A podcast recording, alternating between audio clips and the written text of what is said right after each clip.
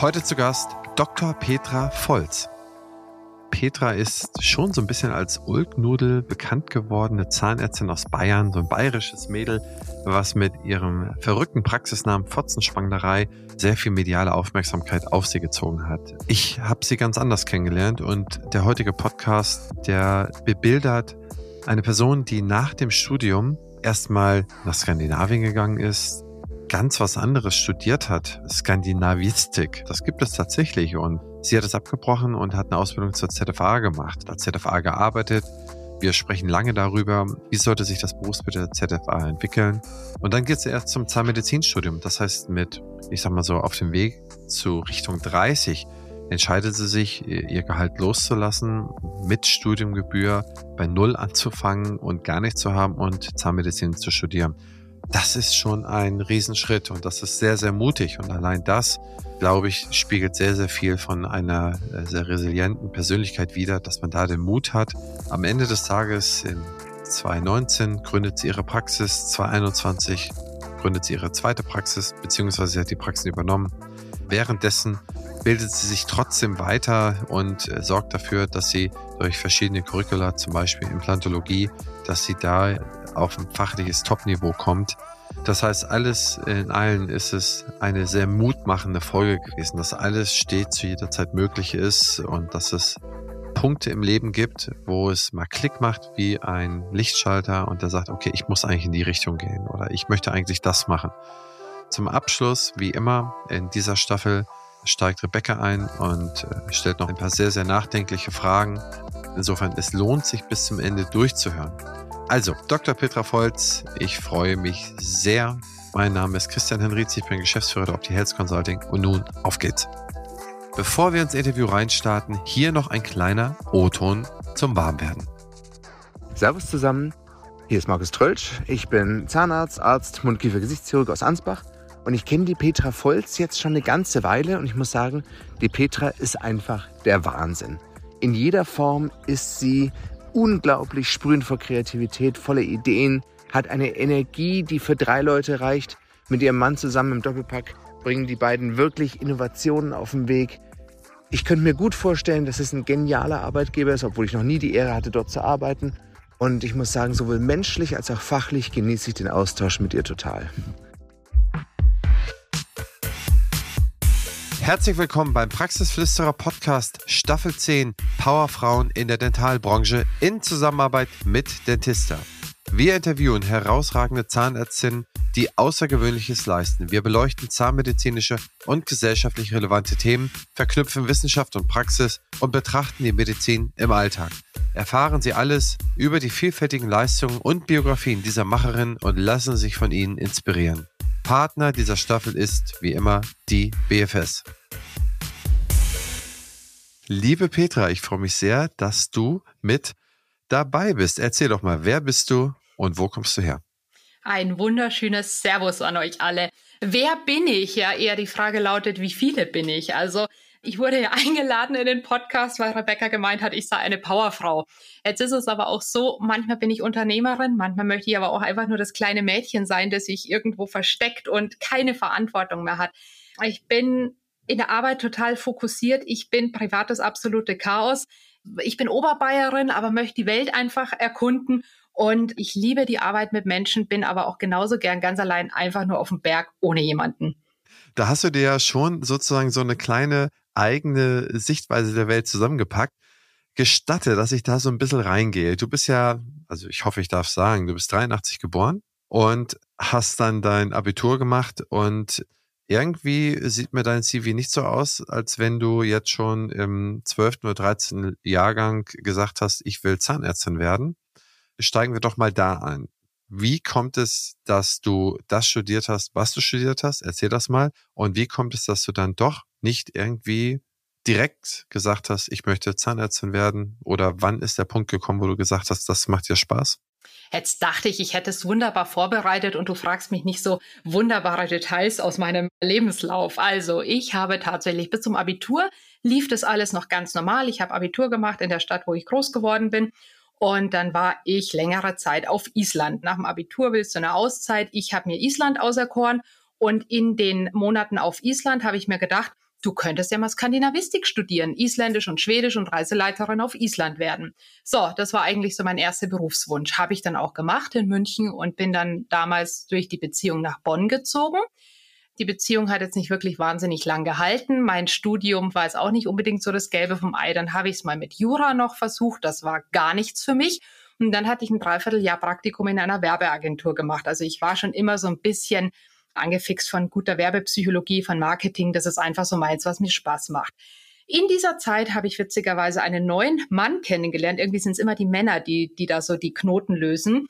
Dessen Papa war Zahnarzt und der hat mich dann dahingehend mehr oder weniger in die Zahnmedizin gebracht, weil ich selber habe panische Angst vorm Zahnarzt. Also ihr könnt euch das gar nicht vorstellen, wenn ich auf diesen Stuhl muss, dann äh, werde ich echt kaltschweißig. Also ich bin keine coole Patientin. Und der hatte wiederum eine Azubine, also eine Ausbildungsstelle frei. Und meine Mutter hat parallel schon so ein bisschen gedrängt. Ich habe mich jetzt so zwei, drei Jahre, wie hat sie es so schön genannt, ich habe mich jetzt orientiert, ja, habe noch nicht so wirklich den ganzen Weg gefunden. Und dann hat meine Mama schon gesagt, wie wäre es, wenn du jetzt einfach mal was Handfestes machst? Und ich komme aus einem gut bürgerlichen Haushalt und da galt eine Ausbildung einfach aus was Gutes. Und dann habe ich mir gedacht, ja, weshalb mache ich nicht einfach eine Ausbildung damals bei meinem Schwiegerpapa? Und dann habe ich die Ausbildung zur ZFA gemacht, habe gemerkt, dass der Beruf einfach wahnsinnig vielfältig und, und, und wahnsinnig viel offen ist und eben auch Weiterbildungsmöglichkeiten beinhaltet. Hab dann eigentlich immer gedacht, ja, machst die ZMP noch und machst die Dentalhygiene noch, weil ich muss dazu sagen, mein Abi war jetzt auch nicht das glorreichste, weil ich wollte ja nie Medizin studieren. Also ich war ehrlich gesagt früher immer so, ja, passt schon. Wenn ich da jetzt noch eine vier bekomme, schaffe ich das ja. Also ich war nie so wirklich ehrgeizig, weil ich wahrscheinlich auch nie das gefunden habe, wofür ich wirklich brenne. Das hat sich jetzt in den letzten Jahren massiv geändert. So bin ich zur Zahnmedizin gekommen. Dann habe ich diverse Praxen durchgemacht, habe dann eben meine Prophylaxeabteilung gemacht und irgendwann war das so, es hat mir nicht gereicht. Und dann war wirklich der Weg eben, machst du die Dentalhygienikerin, weil ehrlich gesagt habe ich mir das Studium nicht zugetraut. Also mein Abischnitt ist jenseits der 3,0. Da habe ich mir gedacht, boah, wenn du jetzt studierst, also das, das war so eine Entscheidung in mir. Ich war 26, wo mir dann so die Überlegung kam, dass ich vielleicht studieren könnte oder dass ich noch mehr will. Und dann fängst du schon an. Du hast einen Job, du hast Geld verdient. Du müsstest für ein Studium in eine andere Stadt ziehen. Kriegst du überhaupt einen Studienplatz? Damals ging das zum Glück noch mit Wartezeit. Willst du sechs Jahre auf Gehalt verzichten? Das waren so wahnsinnig viele Dinge, wo ich mir dann überlegt habe, oh, willst du da nicht doch vielleicht DH machen? Kannst du parallel arbeiten? Aber ich hatte zu der Zeit dann diverse Chefwechsel und es war so, dass mir die Chefs immer irgendwas aufs Auge gedrückt haben oder es waren, Entschuldigung, wenn ich das sage, cholerische Arschlöcher. Die Zahnmedizin an sich ich, ich sage das jetzt immer so, beinhaltet sehr viel nette verschiedene Charaktere. Und ich habe mir einfach einen schönen, netten Chef gewünscht, bei dem ich einfach arbeiten kann, ohne diesen ganzen Hickhack außenrum. Und dann weiß ich nicht warum. Irgendwann bin ich aufgewacht und habe gesagt, ich studiere jetzt noch Zahnmedizin. Und seit diesem Moment bin ich einfach straight auf dem Durchmarsch. Also dann habe ich zügigen Studienplatz in München bekommen, habe mein Studium in der Regelstudienzeit geschafft, ohne jegliche Wiederholungen habe zwei Jahre Assistenzarzt gemacht und habe dann meine Praxis gegründet. Zwei Punkte fallen mir da auf. Einmal, fangen wir mal von hinten an, der Punkt, wo du merkst, hier, ich mache es jetzt und ziehe es durch. Das heißt, diese konkreten Entscheidungspunkte im Leben, von denen habe ich schon oft gelesen und auch oft mit Leuten gesprochen. Die Leute, die, es sind ganz viele Leute lange Zeit nicht so richtig sortiert, weil sie noch nicht das gefunden haben. Und dann kommt dieser Punkt und der kann im Schlaf kommen oder man, ein anderer hat mir mal erzählt, der ist in, der ist Diplom-Sportlehrer gewesen an der, an der Sportlehrer-Uni, die ist, glaube ich, in Köln. Und da saß er in irgendeinem Vortrag und dann kam ihm der Punkt und dann ist er auf einmal da abgebogen, ist dann Bundestrainer geworden. Also immer wieder diese Punkte, die einen sozusagen irgendwie wie so ein Lichtschalter switchen und die man nicht irgendwie erzwingen kann. Oder hast du dir selber das ist meine Frage. Hast du dir selber diesen Punkt erzwungen, dass du sagst, jetzt muss ich mich langsam mal entscheiden? Oder kam er irgendwie so, was weiß ich, beim, beim Urlaub machen oder beim Treppensteigen oder beim, beim Brötchen essen? Oder wie kam dieser Punkt, dass du sagst, so, ich mach das jetzt? Boah, das ist echt eine interessante Frage, weil ich glaube, mein Hauptproblem war, dass ich es mir überhaupt nicht zugetraut habe. Weil wie, wie ich schon gesagt habe, ich war eigentlich immer eher die Ulknudel und der Klassenclown. Und ich würde mich jetzt schon als intelligent bezeichnen, aber ich bin eben nicht so ehrgeizig gewesen in der Schule. Und wenn ich nicht wollte, dann wollte ich nicht. Also mir ist es dann schon zugeflogen, aber ich, ich, ich brauchte so einen Arschtritt. Und ich glaube, als ich dann für mich selber gecheckt habe, dass ich diesen Punkt überwunden habe, dass ich es mir selber zutraue, dann ist der Knoten einfach geplatzt und dann war das auch so. Dann wollte ich einfach Zahnmedizin studieren und dann habe ich auch gesagt, ich studiere das und ziehe das durch. Hast du denn irgendwie Bestätigung als ZFA bekommen oder an irgendeiner Stelle mal so viel Feuer oder so viel Mut bekommen, dass du sagst, ich kann auch das schaffen?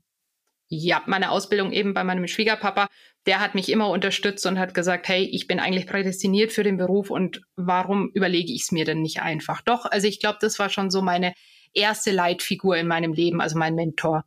Also du würdest dann auch bestätigen, dass du sagst, okay, derjenige, der dir dann dieses Selbstbewusstsein verschafft hat, dass du dann diese Entscheidung getroffen hast, das ist ja nicht nur ein Gespräch, dass du mal irgendwie beim Tasse Kaffee sagst, okay, Mensch, Petra, hast du gut gemacht, sondern das ist ja wie so ein steter Tropfen, der den Stein höhlt. Das sind ja wahrscheinlich ganz, ganz viele Gespräche und ganz, ganz viel Lob, dass man dieses Selbstbewusstsein aufbaut, oder? Das ist ja nicht so einmal Schnips und dann war es da, oder? Nee, ich glaube, das waren auch dann die Gespräche nach Feierabend und eben einfach so diese, diese Tiefe in dieses ganze Thema. Er hat mir einfach ganz viel drumherum erzählt, weshalb, warum, wieso man was macht. Und das Handwerkliche hatte ich ja schon immer. Also mein Papa ist Zimmerer. Ich bin mehr oder weniger auf einer Baustelle groß geworden. Also ich wollte schon immer was mit Händen machen. Und da habe ich dann einfach gemerkt, dass es funktioniert und dass ich mich gar nicht so blöd anstelle. Und den Theorieteil musstest du halt dann an der Uni machen. Der zweite Punkt, der mir auffällt, ist, und das finde ich super interessant. Du bist ja in dem Perspektivwechsel per se angekommen. Du hast ja die Perspektive als ZFA gehabt in einer Zeit, wo es keine Labor Shortage, auf gut Deutsch keine Personalverknappungen gab. Das heißt ja, du hast ja die volle Breitseite. Ich muss als ZFA eigentlich nicht weitergebildet werden, also die Einstellung. Gleichzeitig, wenn sie nicht pariert oder wenn nicht funktioniert, dann ist die nächste da und freut sich über den Job gleichzeitig bei einer nicht ganz so guten Entlohnung. Du hast ja das komplette Bild mitbekommen und auch den Switch, den Pivot zum aktuellen Bild, über das wir aber später nochmal sprechen. Wie gesagt, wenn du sagst, deine Eltern und dein Vater war Zimmermann, bist handwerklich dann so ein bisschen begabt gewesen, hast dann dich da durchgequält, ist dir nie der Gedanke gekommen, dass du sagst, ich werde jetzt mit meinem Abitur, auch wenn der Abischnitt vielleicht nicht gut war, werde ich jetzt unterdurchschnittlich zu meinen Peers bezahlt, muss aber trotzdem all das erleiden, das mache ich auf gar keinen Fall länger als nötig tun. Ist dieser Gedanke nicht, bevor du dich dann entschieden hast, ist dir nicht der schon in der Ausbildung gekommen oder was waren so deine Gedanken oder was ging da in dir vor in dieser konkreten Zeit, lange bevor du die Entscheidung, da warst du ja wie gesagt schon in Richtung 30, zur Zahnmedizin zum Studium getroffen hast? Sehr, sehr interessante Frage. Und ich glaube, ich bin ein ganz, ganz glücklicher Mensch in der Hinsicht, dass ich sagen kann, ich kann auch mit verdammt wenig zufrieden sein, weil ich muss das machen, was mir Spaß macht. Also ich habe keinen wirklichen monetären Treiber, sondern ich muss Spaß an der Freude haben. Es ist, es ist wirklich so. Und klar, also ich habe, glaube ich, mein erstes Bruttogehalt waren 1400 brutto. Was bleibt da auf der Hand? Ein Tausender. Aber das Leben damals war total genial. Ich habe mein eigenes Geld verdient, ich konnte das machen, was ich wollte und ich hatte Spaß an der Sache. Und wenn ich jetzt irgendwie einen Ausbildungsberuf, zum Beispiel, wenn es mich damals dafür interessiert hätte und ich einen Ausbildungsberuf, weiß ich nicht, bei einer Bank gemacht hätte, ich wäre todesunglücklich gewesen und da hätten sie mir das Doppelte zahlen können. Ich wäre nicht glücklich gewesen. Und ich glaube, das mache ich aber heute auch noch so. Ich mache nur die Sachen, die mir Spaß machen und die funktionieren dann auch und dann kommt es auch von allein. Witzig, ne? Und du bist im Westen. Im Osten waren es damals noch nicht mehr vierstellige Zahlen. Da waren es 968, war die erste Zahl, die ich mir gemerkt habe, wurde damals im Osten als Gesellengehalt bezahlt im Durchschnitt, ja. Das heißt, im Westen waren es ein bisschen mehr. Ich glaube, da warst du aber auch unterdurchschnittlich. Ich glaube, das waren damals schon 15 oder 1600. Okay, du hast jetzt vielleicht die Sondersituation mit dem Schwiegervater gehabt, aber hast du denn nicht auch in der Berufsschule dieses Bild der ZFA irgendwie noch so präsent, wie man damals, also mit deiner Bewertungsfähigkeit von heute, wie man damals so als ZFA wahrgenommen wurde? Also sei es im Freundeskreis, sei es in der Praxis und so weiter? Also, da muss ich jetzt auch auf ganz viele Fragen antworten. Ich war nicht nur im Westdeutschland, sondern ich war ja auch noch in Südwestdeutschland und dann hast du auch das Nord-Süd-Gefälle noch gehabt. Du wurdest Oh, dazu habe ich jetzt wirklich einiges zu sagen. Also ganz kurz zu meinem Schwiegerpapa noch. Das ist jetzt vielleicht ein trauriger Einwurf, aber der hat sich dann während meiner Ausbildung noch das Leben genommen und ich musste dann auch noch die Praxis in der Ausbildung wechseln. Also das war alles nicht so easy. Und da habe ich dann aber schon auch erfahren, dass es nur durch Kämpfen geht. Also ich musste mir dann meine Ausbildung noch in Bonn anrechnen lassen, bliblablub. und bin dann aber eben zurück in den Süden familienbezogen und habe da dann meine erste wirkliche Stelle angefangen und die war mit 1400 brutto bewertet. Allerdings muss ich sagen, ich hatte 42 Tage Urlaub. Also das war auch in Ordnung. Und es war in der Tat so. Ich hatte Abi, ich habe meinen Freundeskreis. Jeder hat gesagt, boah, was studierst du und hier und Maschinenbau und da bliblablub. Und ich habe mich so, also mein damaliger Freundeskreis hat mich wirklich brutal belächelt, dass ich ja erstens mal nur eine Ausbildung mache. Was willst du mit einer Ausbildung? Und dann hat er halt auch noch mich belächelt, naja, bist halt schon eine billige Absaugschlampe. Also das war das Klischeebild der ZFA damals. Du hältst den Schnorchel und alles gut. Mir war das dann aber inzwischen auch egal, weil ich meine ganz ehrlich, die Leute, die so über einen erzählen, die gehören nicht mehr zum Freundeskreis, auch nicht mehr zum Bekanntenkreis. Ich habe mich da dann massiv distanziert von und habe einfach versucht, mein Leben so aufzubauen, dass ich glücklich bin und dass es funktioniert und habe da wahrscheinlich dann aber auch schon so den innerlichen Arschtritt bekommen, hey, euch zeige ich's. Das könnte schon auch sein. Wo wir gerade von der Zukunft sprechen, die BFS ist eines der führenden Health-Tech-Unternehmen auf dem deutschen Gesundheitsmarkt. Was ich besonders spannend finde, ist ihr Digital Health Dialogue. Hier werden die Gesundheitsthemen der Zukunft aufgelistet und gemeinsam diskutiert. Auch ich bin dabei und stelle meinen Gästen daraus Fragen, wie zum Beispiel, wie wird die Digitalisierung dein Arbeiten verändern oder wie ticken die Patienten und Patientinnen von morgen. Mach mit und trage deinen Teil dazu bei, die Digitalisierung patientenfreundlich und praxisnah zu gestalten, damit die Medizin von morgen zum Vorteil für alle wird. Zu finden ist diese unter meinebfs.de-dhd. Ich wiederhole, meinebfs.de-dhd. Du möchtest deine Karriere und oder deine Praxis auf das nächste Level bringen, dein betriebswirtschaftliches Know-how verbessern und dabei völlig flexibel bleiben? Beim Fernstudium zum Dental Manager werden euch alle relevanten Inhalte zu BWL, Marketing, Hygiene und Co. vermittelt. Das Fernstudium ist vollständig digital und IHK-zertifiziert. Das ist einmalig in der Dentalbranche. Das Fernstudium ist sowohl für Zahnmedizinerinnen als auch für zahnärztliches Fachpersonal geeignet. Alle Informationen zum Dental Manager findest du unter www.dentalmanager.online. Den Link findest du wie immer in den Shownotes. Ein passendes Ergänzungsformat zum Praxisflüsterer ist Küste und Kiez mit meiner Co-Host Dr. Anne Heitz. Wir beantworten Fragen in 15 bis 20 Minuten und immer und stets Dienstag früh in eurem Podcast-Player. Ihr Charme, mein Gepolter. Ich glaube, das ist unterhaltsam. Hört doch einfach mal rein.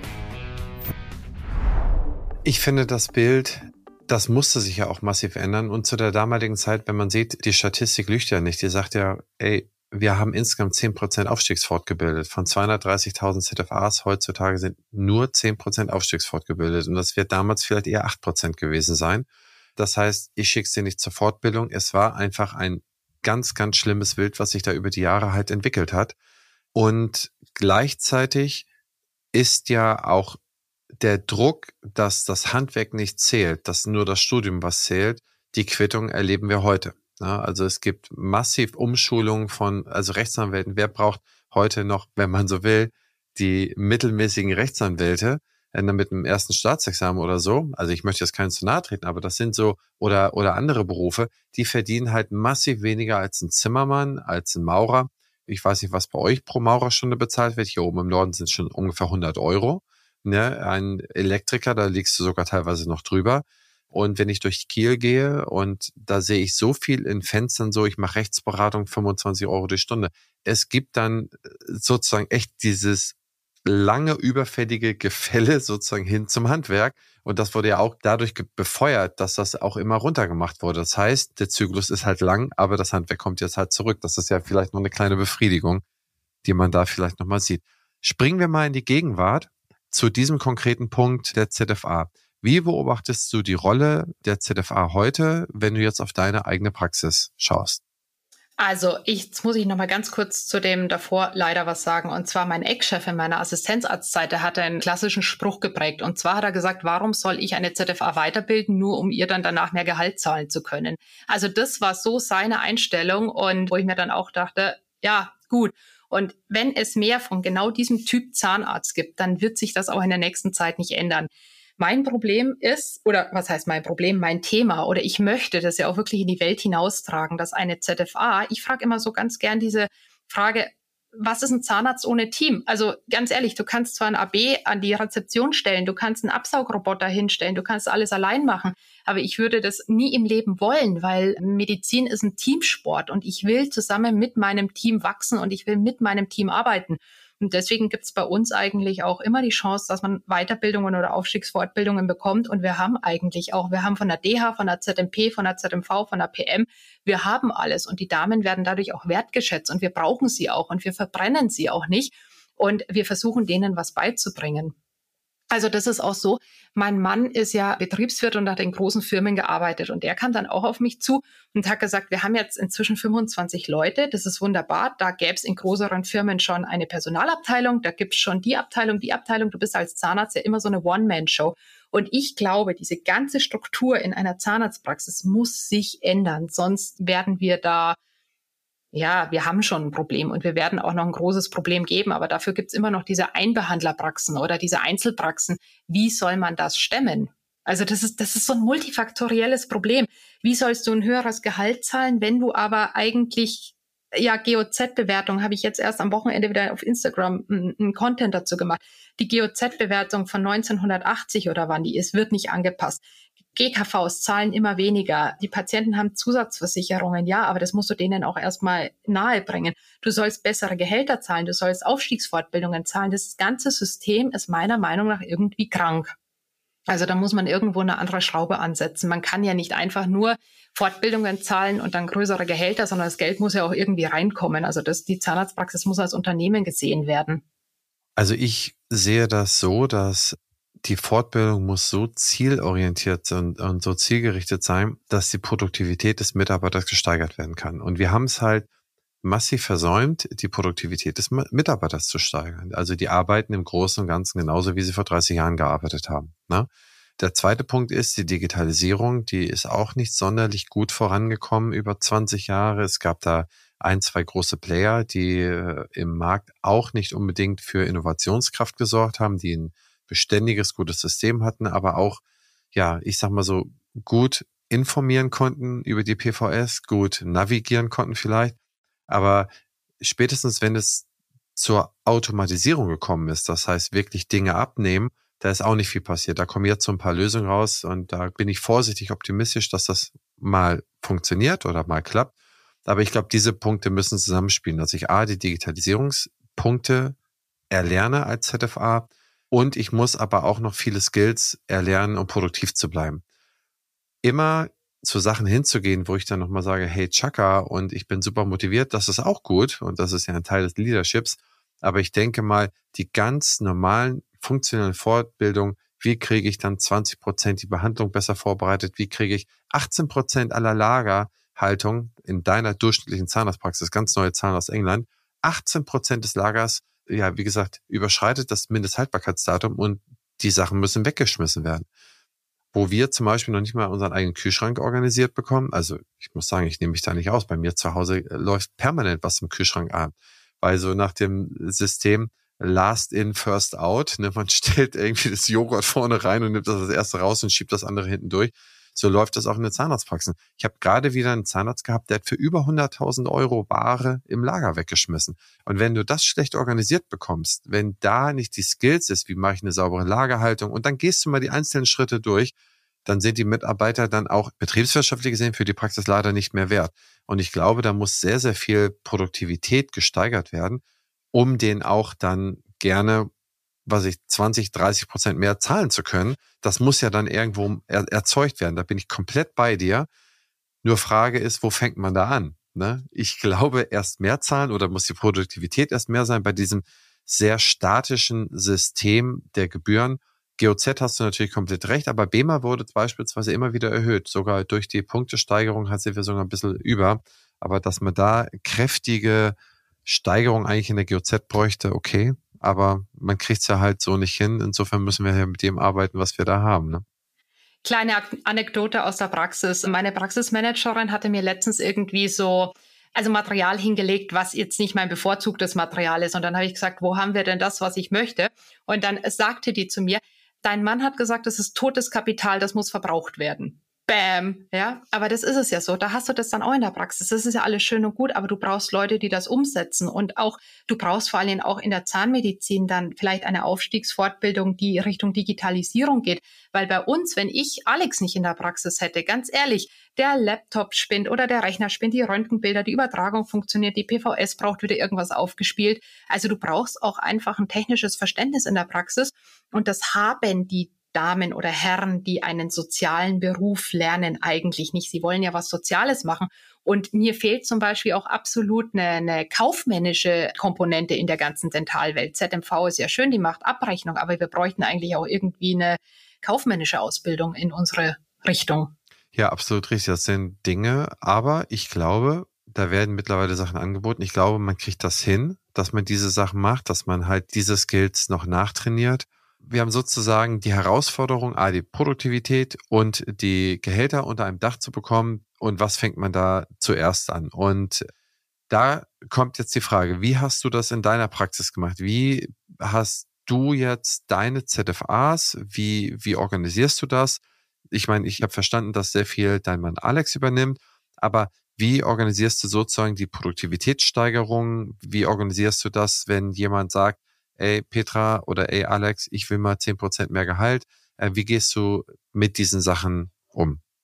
So, also das erste ist bei uns so, wir gucken uns die Person oder die Persönlichkeit an und schauen dann auch wirklich, ob die Persönlichkeit auf der richtigen Funktion sitzt. Das ist das A und O, weil du kannst keine introvertierte Person an den Empfang packen. Da haben wir dann auf alle Fälle schon mal umstrukturiert und wir kommunizieren ehrlich gesagt relativ transparent. Wenn wir jetzt eine Anfrage hätten von einer Praxismanagerin zum Beispiel, sie würde gerne mehr Gehalt haben, die hat Einblick in die Zahlen und ich habe gesagt, ja, das können wir gerne machen, aber dann musst du das, was du prozentual mehr Gehalt haben willst, müssen wir natürlich auch prozentual mehr erwirtschaften. Und dann kommen die meistens selber mit Lösungen, wie noch was funktioniert, wie wir was umstrukturieren können, wie wir die Zimmer noch besser belegen können. Also da habe ich ehrlich gesagt ein ganz fittes Team zusammen. Aber ich sage auch immer ganz oft, ich freue mich total, wenn ihr euer Hirn einschaltet und wenn wir zusammen einfach noch mehr erreichen können. Okay, verstehe ich. Springen wir nochmal zurück. Wir sind sozusagen jetzt dabei, dass du dich an der LMU München eingeschrieben hast, äh, studierst Zahnmedizin. Wie hast du dich denn da überhaupt finanziert? Ich meine, du kommst zwar von einem niedrigen Gehalt, aber du kommst von einem Gehalt. Und jetzt gehst du dahin, dass du in nicht unbedingt der günstigsten Stadt der Welt einfach mal ein Zahnmedizinstudium anfängst. Und ich finde das wirklich Kudos. Das ist richtig krass, so spät sozusagen da nochmal zu stehen. Das machen echt die wenigsten. Es sei denn, sie haben vor bei der Bundeswehr oder so sich lange verpflichtet und gearbeitet und hatten da sozusagen so ein Übergangsgeld und konnten das finanzieren. Aber wie hast du das denn hingekriegt? Das ist ja schon mal die erste Hürde. Ja, jetzt im Nachhinein. Für mich ist das eigentlich total logisch, wie das funktioniert hat. Aber ich hatte auch Rebecca gestern, glaube ich, gefragt, warum sie mich denn eigentlich zu diesem Podcast eingeladen hat, weil ich sehe mich ja selber gar nicht als Powerfrau. Und dann meinte Rebecca, du hast schon echt krass viel erreicht. Und wo ein Wille, da ein Weg, definitiv meiner Meinung nach. Ich habe in München den Studienplatz bekommen, dann bin ich 27 geworden. Also ich habe wirklich 2011 erst angefangen mit dem Studium und es war so witzig, ich habe in der Zeit ja woanders gewohnt. Ich habe meinen Mann damals schon gekannt und ich habe dann zu Alex gesagt, es war schön mit dir, aber ich gehe jetzt nach München zum Studieren. Wir sehen uns vielleicht mal wieder. Und dann hat er gesagt, ja, er kommt mit. Und ich habe mir gedacht, upsala, so war das eigentlich alles gar nicht geplant. Und im Nachhinein war ich total froh, weil Alex hat einen guten Job gehabt. Er war Manager in einer Firma, in einer größeren. Das heißt, er hat ein Gehalt verdient, er hat die Miete bezahlt, er hat unsere Urlaube bezahlt. Ich hatte ja zu der Zeit auch noch studiert, wo wir Studiengebühren zahlen mussten. Also das heißt, man hat dann auch im, im, im Semester nochmal 500 Euro einfach so geblecht. Ich habe nebenbei Zahnreinigungen gemacht in einem größeren MVZ, die halt einfach tags und nachts über auf hatten habe mein Plus-Minus-Stundenkonto gehabt, habe 450 Euro im Monat verdient. Meine Eltern haben mich mit 300 Euro Mietzuschuss unterstützt und dann hieß es einfach klarkommen. Und dann hatte ich mir, glaube ich, ab dem vierten Semester, weil dann das Arbeiten wirklich reduziert wurde, habe ich mir einen Studienkredit aufgenommen. Also ich habe mein Studium komplett aus eigener Tasche mit Hilfe von Alex finanziert. Ja, Wahnsinn. Also da toller Zusammenhalt finde ich richtig cool, richtig coole Partnerschaft. Das ist also wirklich ganz, ganz toll. Da sieht man mal, wie man das also auch zusammen da so etwas wuppen kann. Wie weißt du noch, wie groß dein Studienkredit am Ende deines Studiums war? Hm, 53.854. Okay, das vergisst man, glaube ich, nie. Ne? Euro. Ne? Nee. Ja. Mm -mm. Weißt du, äh, witziger Fun Fact, hin und wieder haue ich ja mal so einen Fun Fact rein. Weißt du, wie der durchschnittliche Studienkredit bei Zahnmedizinstudenten in den USA ist, nachdem sie mit dem Studium fertig sind? Ich tippe mal so zwischen 200.000 und 300.000. 500.000. Die gehen mit okay. 500.000 raus. Und jetzt Krass. mal die Konsequenz daraus. Ich habe gerade gestern Abend mit jemand an der Universität von Seattle gesprochen. Die hatte mir die, die Sachen gesagt. Und die Konsequenz daraus ist, die verdienen als angestellte Zahnärzte 200.000 Euro, also Dollar in den USA, haben 500.000 Euro Schulden auf der Uhr. Die gründen keine Praxis mehr, weil sie das Geld nicht mehr aufnehmen können. Sie müssen erstmal ihren Studienkredit da zurückbezahlen für viele, viele Jahre. Und dann, wenn man in Richtung 40 geht, ist es dann irgendwann schwierig, sich niederzulassen. Das machen dann ganz, ganz wenige. Zum Beispiel, ich habe nie eine Niederlassung gehabt, hier in Deutschland zum Beispiel, mit jemandem, der älter als 42 ist. Ich hatte schon ganz, ganz viele, die sich tausend Exposés haben zukommen lassen und, und so weiter. Aber man sieht so die Kurve, die geht krass runter, so Ende 30, Anfang 40 und dann gibt's nur noch vereinzelte Gründe. Und meistens Leute, die aus langjähriger Verpflichtung aus der Bundeswehr rauskamen, die dann nochmal gegründet haben. Aber da sieht man, geht man, die Risikobereitschaft geht dann total runter. Kleiner Ausflug mal. In die Assistenzzeit bist du dann sozusagen mit, mit viel Schulden reingegangen. Und warum seid ihr nicht in München geblieben? Oder seid ihr in München geblieben? Nee, wir sind nicht in München geblieben. Also ich bin ja gebürtige Tölzerin und ich habe immer gesagt, München war total schön, war eine schöne Stadt. Also ich will jetzt auch nicht unbedingt das Studium in München loben, das wäre aber eine andere Podcast-Folge. Ich wollte dann wieder aufs Land, weil ich mir dann schon gedacht habe, ganz ehrlich, Haifischbecken München, no way. Also äh, da, da bist du ja irre, wenn du dich da niederlässt. Sorry, wenn ich das so sage, aber auf der Maxi-Straße sind, ich weiß nicht, 200 Zahnärzte, genauso wie auf der Sendlinger Straße da ist der Bedarf meiner Meinung nach gut gedeckt. Ich wollte immer wieder zurück Richtung Bad Tölz und habe dann gesagt, irgendwas zwischen Tegersee und Garmisch finde ich total schön. Ich liebe die Berge, ich liebe die Natur. Ich bin einfach hier ein bayerisches Mädel. Und dann habe ich meine Assistenzarztzeit da gemacht und habe währenddessen einfach schon Praxen gesucht, weil für mich war immer oberste Priorität, ich will selbstständig sein. Also für mich war angestellt. Die zwei Jahre der Assistenzarztzeit, die haben mir absolut gereicht. Ich wollte immer selbstständig sein und ich habe meine Schulden mehr oder weniger innerhalb von vier Jahren abbezahlt. Also meine, meine äh, Studienschulden, die sind weg. Aber in diesen vier Jahren hast du ja dann auch gegründet. Denn wenn ich jetzt das so richtig rechne, die Assistenzzeit, also Studium 2016 fertig, bis 2018 Assistenzzeit und 2019, korrigiere mich, 2019 hast du deine Praxis gemacht, richtig? Am 7. Januar 2019 ist meine eigene Praxis an den Start gegangen, ja. War das eine Übernahme oder war das eine komplette Neugründung? Mm, also das war eine Übernahme, weil ich habe mir in Garmisch die Praxis angeguckt und habe mir gedacht, boah, geniale Lage. Also ich habe mir insgesamt 17 Praxen damals angeguckt zur Übernahme. Ich hatte mir auch eine Neugründung überlegt, aber bei uns hier unten ist einfach Immobilien. Du findest keine Immobilien. Dann bin ich auf die Praxissuche gegangen hatte diese Praxis über Connections, also auch übrigens wieder über ein ZFA-Netzwerk gefunden, weil eine ZFA gesagt hat, du, mein alter Chef will abgeben, guck dir doch die Praxis mal an. Ich bin in diese Praxisräumlichkeiten und mir war klar, die will ich haben. Die wird zwar komplett anders, mein Konzept wird komplett anders, aber ich will diese Praxisräumlichkeiten haben. Das war Anfang 18 schon. Also wir hatten ungefähr gutes Jahr zur Übernahme. Und jetzt kommt eigentlich der für mich super spannende Teil. Jetzt ging es ja darum, du hast ein Ziel gefunden, du hast die Qualifikation, du hast zwar noch Schulden, aber kriegst das mit der Bank wahrscheinlich auch ausgetüdelt. Die Gespräche wirst du ja auch geführt haben. Und jetzt hast du gesagt, okay, ich muss eine Marke bilden. Wenn ich eine Marke bilde, ist für mich einiges einfacher und anderes schwieriger. Und dann hast du wahrscheinlich einen besonderen Fokus drauf gelegt. Ich möchte jetzt einfach mal deine Punkte haben. Was hast du dir dabei gedacht? Was war für dich wichtig? Warum wolltest du die Aufmerksamkeitsökonomie so sehr fokussieren auf deine Marke, wo du doch schon einen bestehenden Patientenstamm hattest? Du hast ja theoretisch gar nicht die Notwendigkeit, so viele neue Patienten zu gewinnen, weil du ja einen Bestand hattest. Aber trotzdem hast du gesagt, okay, Marke ist alles, da gehe ich all in. Wenn ich dir jetzt sage, dass mir überhaupt nicht klar war, welchen Medienrummel und welche Aufmerksamkeit ich erziele, dann weiß ich nicht, ob du mir glaubst, aber mir war das absolut nicht klar. Ich wollte einfach eine Praxis haben, die nicht 0815 ist. Ich wollte eine Praxis, wo man sich wohlfühlt. Begründet durch meine Zahnarztangst wollte ich eine Praxis, die vielleicht ein bisschen eher einem Wellness-Hotel anmutet, die nicht nach Zahnarztpraxis riecht. Und ich habe gesagt, okay, du kannst die Praxis entweder Zahnarztpraxis Petra Volz nennen, super langweilig. Und da war es dann auch schon so im Hintergrund. Ich wollte immer eine größere Praxis haben, dass ich nicht allein nur der Behandler bin und dann soll auch von außen sichtbar werden, ich, also das Team ist die Praxis, nicht diese Petra Volz. So ging's los. Und dann war eines Abends Anekdote auch wieder ZFA aus meiner Assistenzarztpraxis. Die hatte mir dann so eine kleine Geschichte erzählt, von wegen, dass sie meine Bewerbungseinladung hatte. Die war dann beim Bewerbung. Und dann hat der Zahnarzt ihr gesagt, na ja, dass das Bewerbungsbild nicht unbedingt ihrer optischen Attraktivität entspräche. Also es, es war furchtbar. Egal, äh, lange Geschichte. Dann dieser Zahnarzt wollte sich bei meiner Kollegin entschuldigen, hat angerufen und dann brüllte ihre Oma mit Inbrunst durch die Wohnung. Punkt, Punkt, Punkt, der dreckige, kreisliche Furzenspangler ist am Telefon. Und dann war mir klar, Furzenspangler, das muss es sein. Und dann war von Furzenspangler, das ist eben der bayerische Ausdruck für Zahnarzt, eigentlich total gebräuchlich hier. Die Älteren gehen alle zum Furzenspangler habe ich mir halt gedacht, es gibt eine Bäckerei, es gibt eine Spanglerei, es gibt eine Schreinerei, warum gibt es keine Wurzenspanglerei? Und so ist der Name geboren.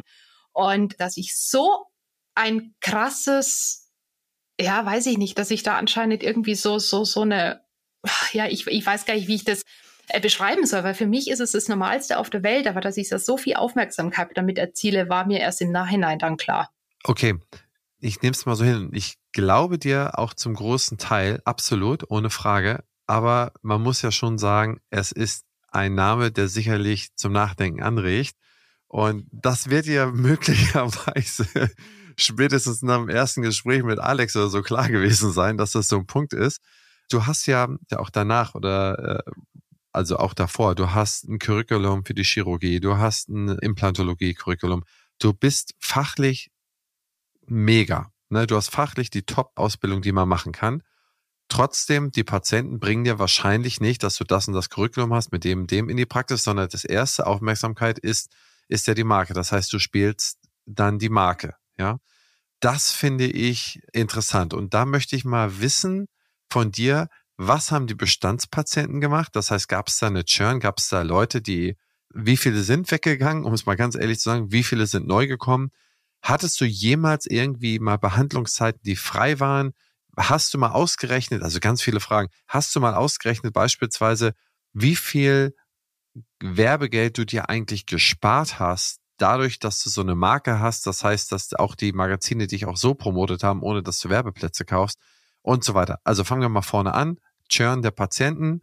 Hast du da einen Überblick, wie viele Patienten aufgehört haben, wie viele sozusagen neu gekommen sind in deinem Gründungsjahren? Also ich kann dir da keine Zahlen sagen, weil ich bin kein Zahlenmensch, aber ich weiß auf alle Fälle, dass nur ganz, ganz wenige weggeblieben sind. Also wir haben einen Zustrom an Neupatienten auch gleich von Anfang an gehabt. Das hätte ich mir nie gedacht. Und vor allem dachte ich immer, oh, die Älteren sind ein bisschen pikiert, Pustekuchen. Sie kamen wirklich komplett durch die ganze Bandbreite, weil Furzenspangler ist ja total normal bei uns. Zweite Frage aus diesem Fragenkonvolut. Hast du mal irgendwie eine Idee, weil du ja so promotet worden bist, ohne dass du etwas dafür bezahlen musstest, was du eigentlich an Werbegeld eingespart hast? Keine Ahnung. Also Alex hat es irgendwann mal gemutmaßt, 2019, dass es locker um die 50.000 Euro waren. Also keine Ahnung, wie er auf die Zahl kam, aber wenn ich mir die ganzen Praxis-Zeitungsartikel äh, die ganzen auf Social Media und weiter dran denke. Also das war wahrscheinlich schon einiges. Vor allen Dingen, ich habe mir auch die Werbeagentur gespart. Also der Name kam wirklich von mir. Also ich habe niemanden gehabt, der sich mit mir hingesetzt hat und gesagt hat, oh, das könnten wir so und so machen. Also allein das habe ich gespart. Ja, ich meine, wenn das 2019 50.000 schon waren, dann nochmal 20, 21, 22, da siehst du mal, was für eine Rente man hat durch eine mega Idee die du dann dir hast, wie gesagt, eintragen lassen und die du dann hast so setzen lassen oder dir selber gesetzt. Ich glaube, das ist ein ganz, ganz wesentlicher Punkt, denn man braucht nicht unbedingt immer viel Geld in die Hand nehmen, um irgendwie eine Aufmerksamkeit zu erzeugen. Man braucht eigentlich diese eine oder möglicherweise zwei oder drei geniale Ideen, um das dann hinzubekommen. Denn dein Ruf als Behandler, schau dir auch mal den, was weiß ich, Otto Zu oder Mark Hürzel an, die haben 25 Jahre Weltklassearbeit gemacht, um bekannt zu werden, ne? oder 15 Jahre. Das dauert halt ewig lange, bis wirklich jeder in der letzten Ecke sagt, ey, die sind Weltklasse. Ne? Und da Marke ist halt eine Abkürzung. Und in der Zeit kann man halt sehr viel aufbauen. Definitiv. Wir haben halt von Anfang an gesagt, da der Name einfach schon zweideutig ist, also überhalb des Weißwurst-Äquators ist der einfach zweideutig. Und ich sage immer, es ist der Fotzenspangler ohne E, ganz, ganz wichtig. Musst du halt auch einfach vielleicht noch mehr mit Leistung performen, wie es jetzt vielleicht ein Name wäre, wo einfach ein Doktor, ein seriöser Doktor davor steht. Wenn man vielleicht nicht sichtbar tätowiert ist oder sich vielleicht auch nicht ziemlich unbedeckt in den sozialen Medien äußert. Das heißt, wir haben einfach mit Qualität überzeugt anscheinend, wie es schaut, mit Freundlichkeit und einfach, die Patienten fühlen sich wohl bei uns. Und es ist ja nicht nur der Name, es ist ja das ganze Konzept. Also wir haben einfach versucht, das umzusetzen, was ich gerne hätte, wenn ich zum Arzt gehe. Ganz einfach. Und wir haben es nicht nachgemacht, sondern wir waren Vorreiter. Und von daher ganz ehrlich, ich werde jetzt durchaus in Deutschland kopiert. Also ich finde es dann immer so witzig, wenn mir wieder über E-Mail oder über sonst was was zugeschickt wird. Hier gibt's den Praxisnamen, hier gibt's das Logo. Wir sind halt immer ein Schrittchen voraus, weil wir ruhen uns nicht aus. Natürlich ärgert mich das total, wenn es jetzt Praxen gibt, die wirklich einen brutal ähnlich klingenden Namen haben. Es gibt Praxen, die haben unsere Homepage eins zu eins kopiert und dann heißt nee, also wir, wir sind nie auf euch aufmerksam geworden. Das nervt mich einfach zu Tode, diese Lügerei. Sorry. Ja, aber sei doch froh. Ich meine, letztendlich ist das ja auch die deutsche Ingenieurskunst, die über Jahrhunderte, wir mussten immer vorlaufen und dann wurde es weltweit kopiert. Also sie ist mein guter Tradition zu den Bayern und Baden-Württembergern und ja, wie gesagt, das ist dann halt so ein bisschen, so ist halt ein großes Lob, ne? Also so kann man es ja auch positiv sehen. Und schlussendlich, ich habe noch zwei Sachen. A, du bist ja 2019 gegründet, im Januar 2021 hast du jetzt die zweite Praxis auch schon aufgemacht. Warum machst du eine zweite Praxis? Wäre auch eine Erweiterung an einem Standort möglich? Und daraus ergibt sich die zweite Frage, was hast du in Zukunft noch vor? Also Frage eins: nenn mich einfach irre. Das bin ich nämlich, wahnsinnig manchmal auch. Also warum haben wir die zweite Praxis genommen? Da ist eigentlich ein ganz rationaler Grund dahinter. Wir hatten bei der ersten Praxis eine Kreditlaufzeit, die hat die Mietlaufzeit überschritten und unser Vermieter wollte einfach den Vertrag nicht verlängern, wobei er jetzt inzwischen auch verlängert ist. Also im Endeffekt hätten wir die zweite Praxis gar nicht gebraucht. Wir haben die zweite Praxis dann gekauft, weil die uns in die Hände geflogen ist und wir gesagt haben, so, wenn er uns jetzt wirklich fünf Jahre vor Ende der Kreditlaufzeit rausschmeißt aus den ersten Räumlichkeiten, findest du hier in Garmisch nichts mehr. Deswegen haben wir die zweite genommen. Das ist der ganz normale, rationale Grund. Und die Zukunft kannst du dir vorstellen, dass da noch, ich meine, du hast einen Betriebswirt in der Familie als engsten Berater und Partner, der sowas ja auch managen kann. Das heißt, dass du dann nachher nochmal eine dritte oder eine vierte Filiale hast oder hast du so etwas im Kopf oder lässt du das auf dich zukommen oder wie zeichnest du dir jetzt erfolgreich mitten im Leben stehend sozusagen die nächsten zehn Jahre? Also eine dritte oder vierte Filiale ist never say no. Aber ich kann euch sagen, es wird nicht in Deutschland sein, sondern ich habe mein Herz im Februar, März tatsächlich nach Afrika verloren. Und ich liebäugle, in Botswana eine Zahnarztpraxis aufzumachen. Ich sage euch das jetzt einfach mal gerade raus. Keine Ahnung, ob das funktioniert, aber man soll ja seine Träume und Ziele aussprechen und visualisieren. Also ich glaube nicht, dass es in Deutschland nochmal eine Fotzenspanglerei geben wird. Ich bin offen für sämtliche Kooperationen mit anderen Zahnärzten. Könnte sein, dass da vielleicht auch noch was kommt. Aber so ganz definitiv eine Furzenspanglerei 3.0 wird es hier in der Umgebung erstmal nicht geben. Was sind so deine Ziele und was sind so die Sachen, wo du sagst, was man von dir nicht erwarten würde, was so deine Ziele sind oder womit du dich noch gerne beschäftigen möchtest? Bundespräsidentin fände ich ganz nett. ja, könnte passen, ne? Ein bisschen vor, dann müsstest du jetzt in die Politik reingehen und 20 Jahre schaffen und dann hast du wahrscheinlich eine gute Chance. Ach, Quatsch, nein, keine Ahnung. oh Gott. Ja, Mensch, das ist doch alles machbar. Aber sagen wir mal so, ich habe keine Ahnung, wo mich mein Weg hinführt. Aber mein ganz, ganz tiefes Ziel ist wirklich, den Beruf der ZFA auf alle Fälle wieder zu fördern und zu steigern den Mut zu geben, zu gründen, den Mut zu geben, vielleicht auch ein bisschen älter studieren anzufangen, einfach vielleicht als Vorbild zu fungieren, dass es möglich ist, wenn man sich einfach nur traut und vor allem, wenn man sich selbst vertraut. Ganz wichtig. Ich glaube, das ist ein sehr, sehr guter Schluss und Übergangspunkt zu meiner lieben Kollegin Rebecca. Petra, vielen Dank. Und ich gebe dich in die vertrauten Hände von Rebecca. Rebecca, schieß los. Genau, jetzt kommen die ganz unangenehmen und fiesen Fragen. Nein, ich glaube, da gibt es jetzt eine gute Überleitung, weil du hast gerade darüber gesprochen, äh, mehr Mut machen. Und du hast ja auch am Anfang schon gesagt, dass du in deinem Leben eine Leitfigur oder auch einen ersten Mentor hattest, ja, mit deinem Schwiegervater. Und äh, meine Frage ist einfach, ob du der Meinung bist, dass es mehr Mentoren oder auch Mentorinnen für uns einfach auch geben sollte, die uns einfach auch zeigen oder Möglichkeiten aufzeigen und Chancen aufzeigen. Ja, also hallo Rebecca erstmal. Es ist so, ich glaube, wir als Frauen trauen uns einfach viel weniger zu fragen wie die Männer. Und es ist jetzt nach wie vor so, wenn man in die Zahnärztewelt oder Zahnärzteschaft in Deutschland blickt, es sind vorwiegend Männer. Und ich hatte auch wirklich, und jetzt bin ich, weiß Gott, kein schüchternes Mauerblümchen. Aber ich hatte selbst wirklich Probleme, irgendwo hinzugehen und zu fragen, könntest du mir das mal erklären? Könntest du mir das mal zeigen? Und das fände ich so sensationell, wenn wir wirklich uns Frauen zusammentun. Wir können Zickenkrieg wunderbar, wir können lästern wunderbar, wir können die anderen schlecht machen, aber wir können kein Team oder wir können kein Netzwerk. Das haben die Männer einfach absolut uns voraus. Und ich würde mir schon wünschen, wenn wir einfach so ein kleines Frauennetzwerk, zum Beispiel auch wie den Tister haben, wo wir wirklich Mentoren haben, die du fragen kannst. Und zwar bedingungslos. Und zwar auch blöde Fragen. Ich sage mir, es gibt keine blöden Fragen. Aber nur ein kleines Beispiel, wie lange ich gebraucht habe, wirklich 3D-navigiert zu implantieren, eine Bohrschablone herzustellen. Auf Vorträgen sagen die großen Götter in Weiß immer, wie geil alles funktioniert. Aber wenn du dann hingehst und sagst, kannst du mir das mal Schritt für Schritt erklären? Jo, nee, dann sind sie sich zu gut. Und sowas fände ich einfach sensationell. Mhm. Das ist eine tolle Idee. Und ich glaube auch, dass man da so Netzwerke nutzen kann, und vielleicht auch so ein Mentorinnenprogramm auch machen kann für Kolleginnen, wo man einfach sagt, hier ein halbes Jahr begleite ich dich und du kannst mir ein halbes Jahr kostenfrei alle deine Fragen stellen, aber ich möchte dich nach vorne bringen. Du hattest noch ein Thema und zwar, du hast dich auf dem Land niedergelassen. Das, was wir eigentlich uns alle ja auch immer wünschen oder vielen auch sagen, dass die Niederlassung auf dem Land, du hast es ja auch selber gesagt, in München gab es in der Maximilianstraße schon genügend Praxen, dass die Niederlassung auf dem Land einfach auch eine gute Möglichkeit ist, selbstständig zu sein. Jetzt bist du ein paar Jahre niedergelassen auf dem Land. Siehst du das immer noch so oder würdest du sagen, nee, vielleicht doch lieber eher eine größere Stadt oder kannst du mal sagen, Niederlassung auf dem Land kann man eigentlich empfehlen aus den und den Gründen? Also ums Verrecken würden mich keine zehn Pferde in die Stadt bringen. Also absolut nicht. Ich bin immer noch für Landniederlassung. Ich habe Freunde, die in München gegründet haben, also die neu gegründet haben, die aber auch übernommen haben. Und wenn ich mir denke, mit was die alles kämpfen, angefangen, was hätte ich in München für ein Werbebudget gebraucht, um eine Praxis hochzupushen. Ja, also wenn ich mir denke, was in München eine Werbewand kostet, hier in Garmisch einmal in den Garmischer Merkur und schon hast du's.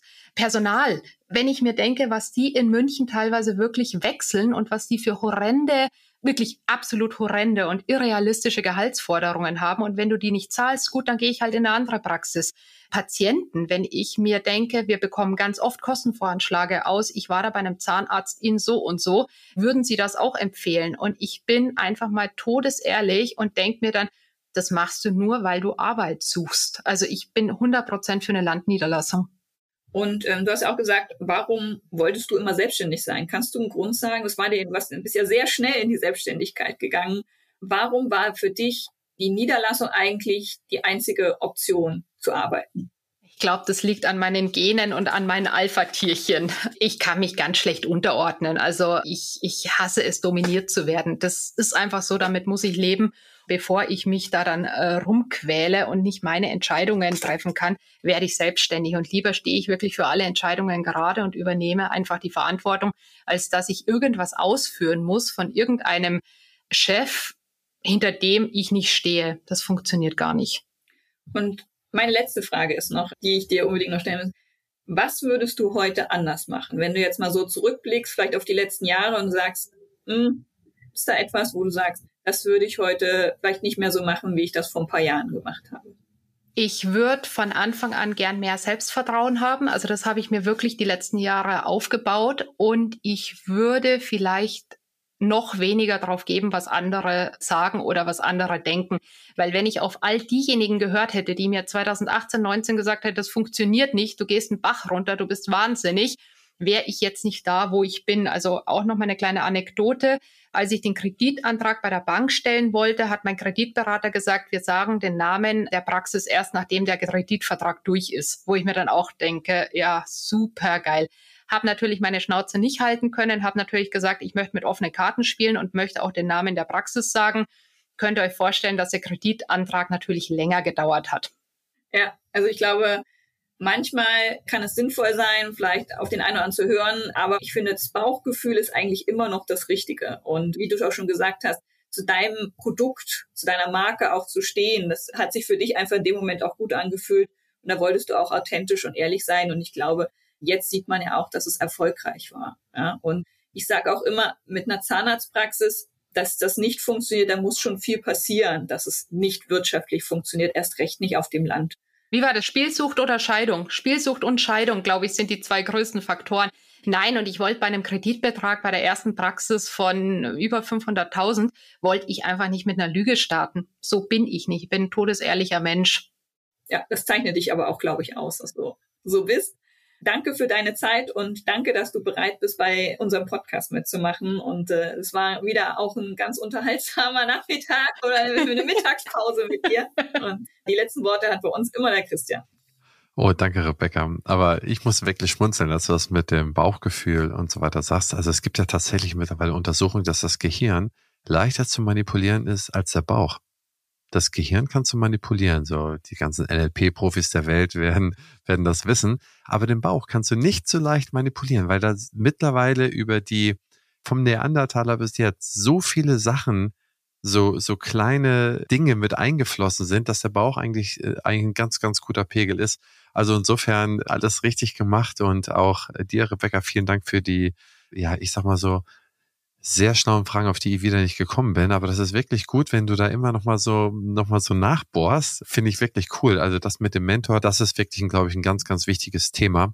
Man kann so viel lernen von, und man muss das auch als Lehrzeit betrachten. Und da darf man, also auch wenn man da nicht viel verdient, das ist halt eine Ausbildungszeit das ist, glaube ich, so viel wert wie nichts anderes. Einmal den richtigen Mentor gehabt für, für eine gewisse Zeit lang und man hat ja wirklich Jahre übersprungen, wo man selber die Fehler nicht, nicht machen musste. Und äh, dir, liebe Petra, vielen, vielen Dank für deine Zeit und für das sehr, sehr, ja, ich sag mal, ruhige, für dich als Ulknudel wahrscheinlich ungewohnte Gespräch und diese ganzen, ganzen Fakten und diese ganze Sachlichkeit finde ich total cool, hat mir wahnsinnig viel Spaß gemacht von dir, Medienprofi, so viel da zu erfahren. Also vielen, vielen Dank. Sehr, sehr gerne und ich hoffe einfach, dass es irgendwem vielleicht ein bisschen hilft in seiner Entscheidungsfindung. Ach, da bin ich mir ganz sicher. Ja, und Sie, liebe Zuhörerinnen und Zuhörer, ich hoffe, euch hat diese Episode gefallen. Wenn sie euch gefallen hat, hinterlasst doch ein paar Sterne und einen kleinen Kommentar bei Spotify oder iTunes. Das hilft beim Algorithmus. Und wir sind beim nächsten Mal wieder für Sie da. Wenn Fragen sind, an henrizi.opti-hc.de. Bis bald. Ciao, ciao.